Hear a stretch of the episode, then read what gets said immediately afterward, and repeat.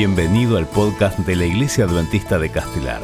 Oramos para que el mensaje de hoy sea de inspiración y bendición para tu vida. En realidad hoy, como dijeron, es un sábado especial, un sábado diferente. Es un sábado de acción de gracias. ¿Qué es acción de gracias?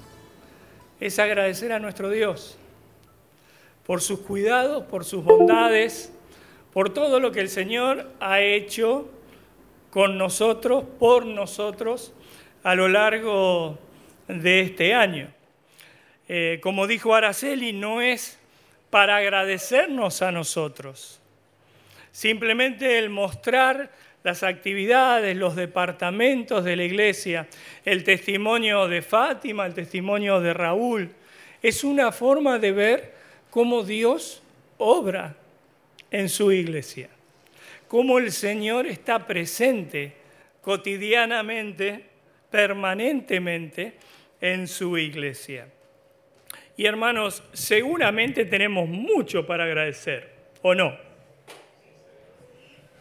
¿Hay cosas para agradecer a nuestro Dios? Seguramente que sí. Todos tenemos algo para agradecer. A veces no es muy común que tengamos este tipo de cultos, ¿no? Un culto de, acción de gracias. Estamos más esquematizados, más eh, acostumbrados a otro tipo de, de ceremonia. Pero, como dijimos hoy, va a ser diferente.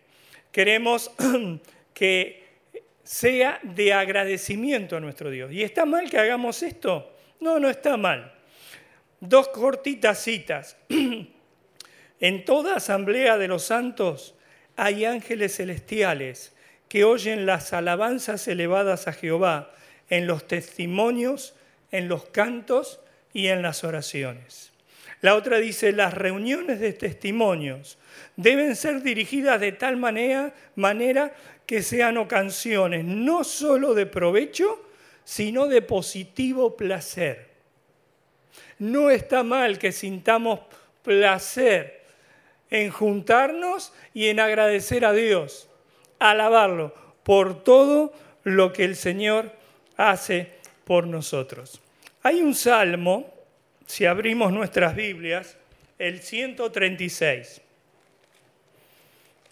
Es un salmo de alabanza que se presta para hacer una lectura antifonal. ¿Saben lo que es una lectura antifonal? ¿No? ¿Sí? ¿Se animan? Ustedes tienen que leer una parte. Yo voy a leer la otra.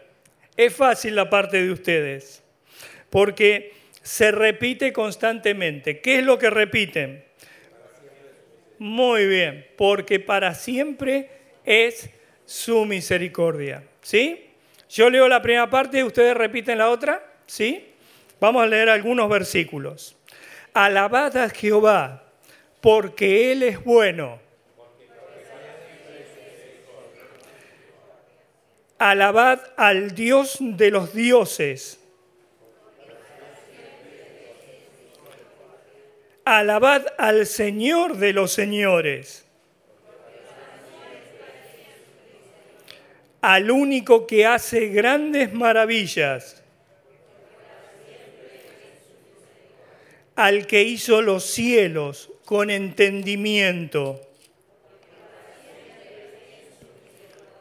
Él es el que en nuestro abatimiento se acordó de nosotros. Y nos rescató de nuestros enemigos.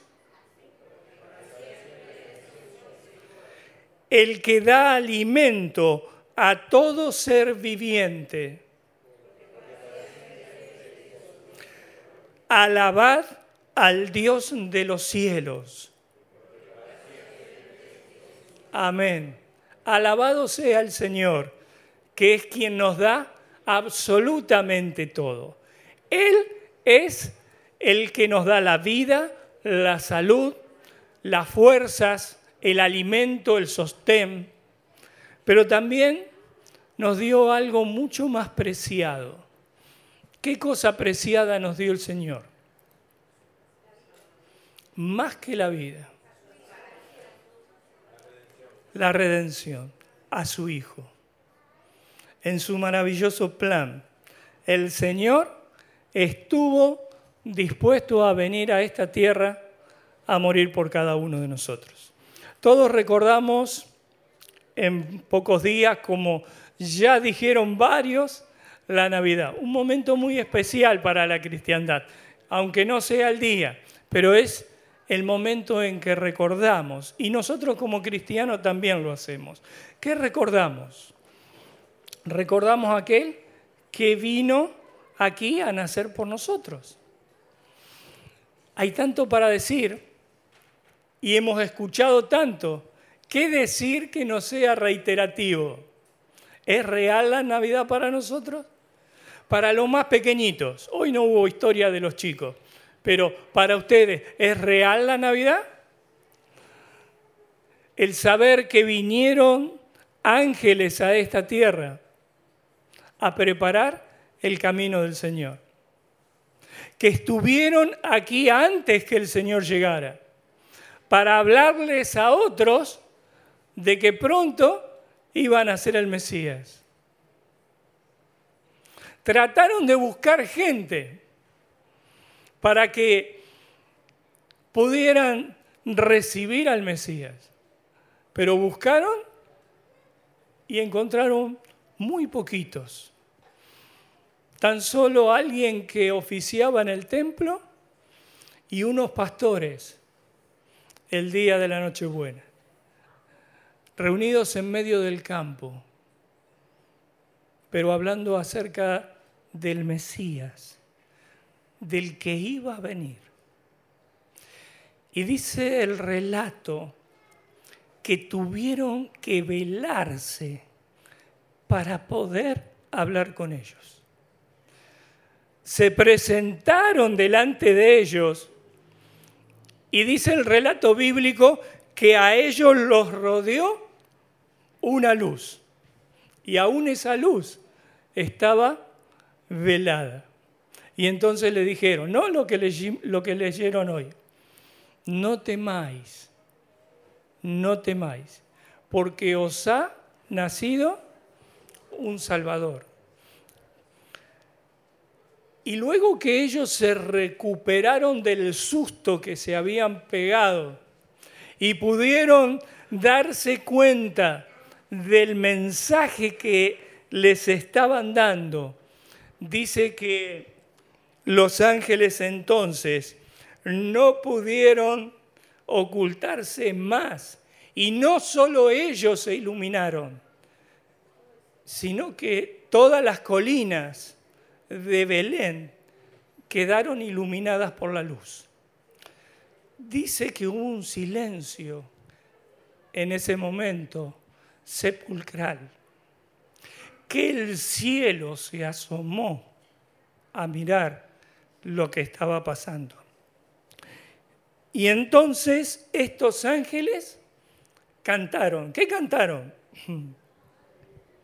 Gloria a Dios en las alturas y en la tierra paz y buena voluntad para con los hombres. Saben que ese canto no, se va a terminar ahí.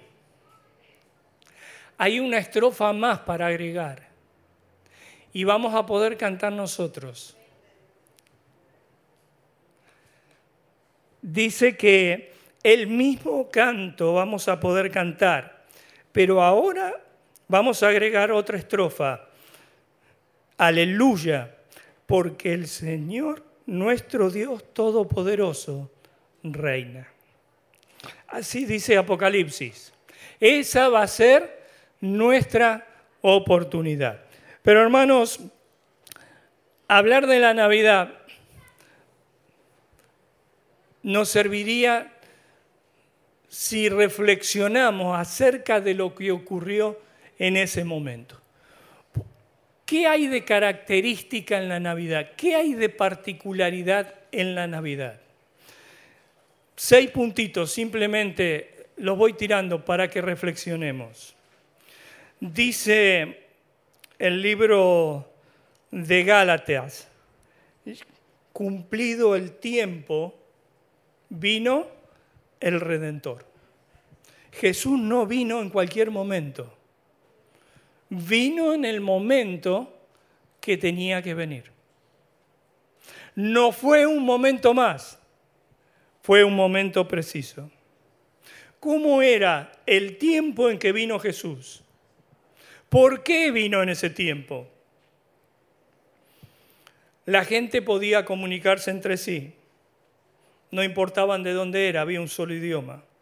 Había un mismo gobierno. Las informaciones, las noticias iban de lado a lado. Busquen ustedes las similitudes. La gente estaba dejando de confiar en los sistemas religiosos o filosóficos. Buscaban cómo satisfacer las necesidades de su corazón. Pero había gente que, aunque triste y perpleja, buscaba encontrar la luz. La humanidad había llegado a un punto de degradación tal como no se había visto. Hay una cita que dice que los rostros de las personas que tenían que reflejar al Señor reflejaban a los demonios.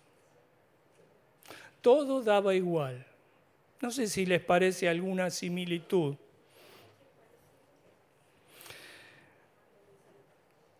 Y en ese momento, cuando todo llegó a tal punto, cuando la corrupción, cuando el desánimo, cuando el abatimiento había llegado a un momento especial, Dios mandó a su hijo. Así como leímos en la lección, ¿se acuerdan que Ciro fue usado por Dios para que volviera al pueblo y cumpliera lo que la profecía decía? Así Dios usó a Augusto César para que pusiera un empadronamiento y para que José y María fueran a Belén a cumplir también con la profecía. Cumplido el tiempo, llegó el momento. Algunos lo esperaban, muy pocos, la gran mayoría no. Y en ese momento, Cristo vino. Y en ese momento, el Señor se manifestó los tiempos son muy parecidos. ¿Se dan cuenta? En el reloj de Dios también hay un tiempo para volver a este mundo. El mensaje de los ángeles cantando en las colinas de Belén hablaba de qué cosa? De que los hombres tuvieran paz. Y eso es lo que hoy nosotros buscamos. San Pablo nos da un consejo ahí en Filipenses 4 del 6 al 7. ¿Qué dice? Buscamos Filipenses 4 del 6 al 7. Es un versículo muy conocido, pero que hoy más que nunca tendríamos que tener presentes. Presente. No se inquieten por nada, más bien en toda ocasión, con oración y ruego, presenten sus peticiones a Dios y denle gracias. Y la paz de Dios, que sobrepasa, ¿qué cosa? Todo entendimiento, cuidará sus corazones y sus pensamientos en Cristo Jesús. ¿Por qué tenemos que afanarnos, estar afanosos, no afanarnos? ¿Por qué, dice Pablo, tenemos que estar ansiosos? Por nada. ¿Qué es nada? ¿Qué es nada? Nada es nada. Podemos estar, dejar de estar ansiosos ¿Por nada? Pero Pablo dice que sí. Por nada estéis ansiosos. Porque si estáis ansiosos no vas a poder tener la paz que Dios te quiere dar. Si no, ¿qué si no? La contraposición, ¿sí? No estéis ansiosos por nada. Si no, vamos ahora al otro. ¿Qué dice el otro? Sino que sean conocidas vuestras peticiones delante de Dios. ¿De qué forma? Con oración y ruego. Dos cosas diferentes, pareciera que fuera lo mismo, pero no es lo mismo. Una cosa es orar y otra cosa es rogar. Podemos orar y debemos orar por todo, hasta por lo más chiquito. A veces vamos a hacer un trámite complicado, pero es una pavada. Pero cuando pedimos, el Señor nos dirige. Y en la pavada vemos la mano de Dios en lo que era complicado. Pero cuando rogamos, rogamos por algo que nos preocupa. Rogamos por algo serio. Y el Señor nos dice en, en eso, sean conocidos vuestras peticiones. Y ahora, ¿qué más dice? Que lo hagamos con acción de gracia. ¿Qué es acción de gracia, mis hermanos? Lo que estamos haciendo. ¿Qué estamos haciendo? ¿Por qué estamos agradeciendo? Exactamente, por el pasado. A menos que olvidemos ¿Qué cosa? Cómo Dios nos ha guiado en lo pasado. Es que tenemos que tener miedo al futuro. No hay nada que temer. No hay nada que temer.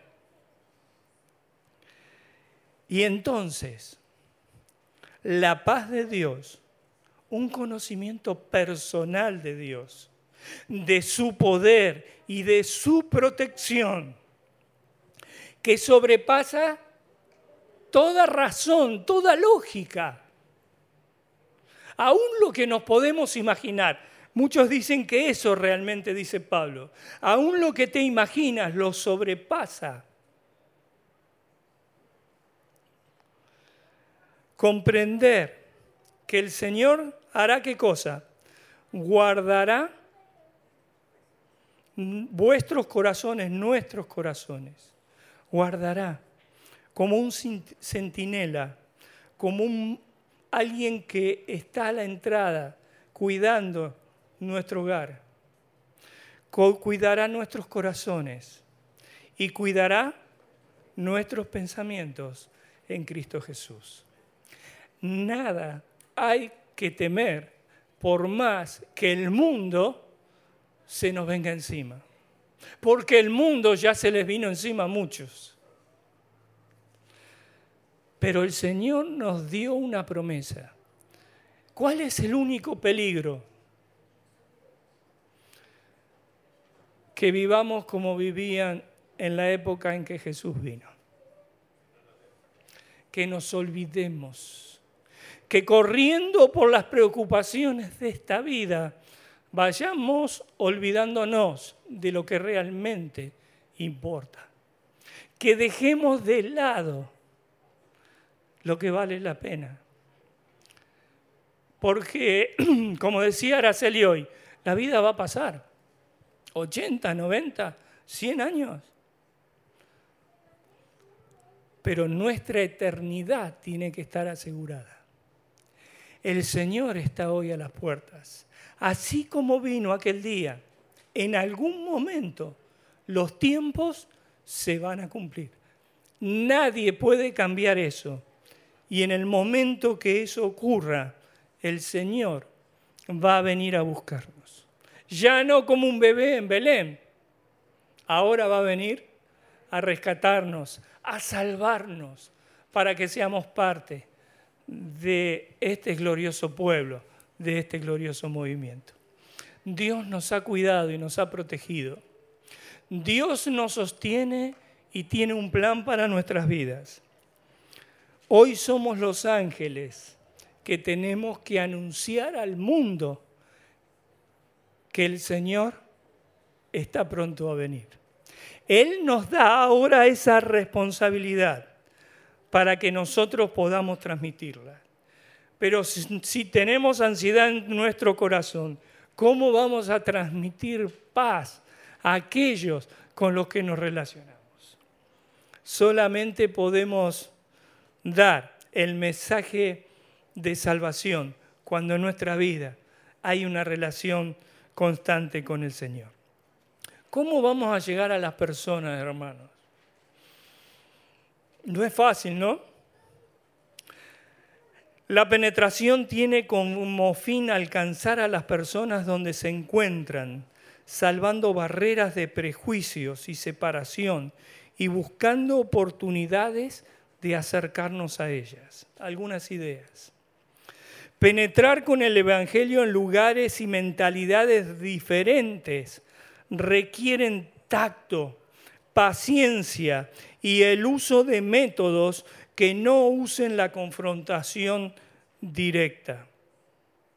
Si hay un ejemplo de evangelismo que no era convencional, ese es Jesús.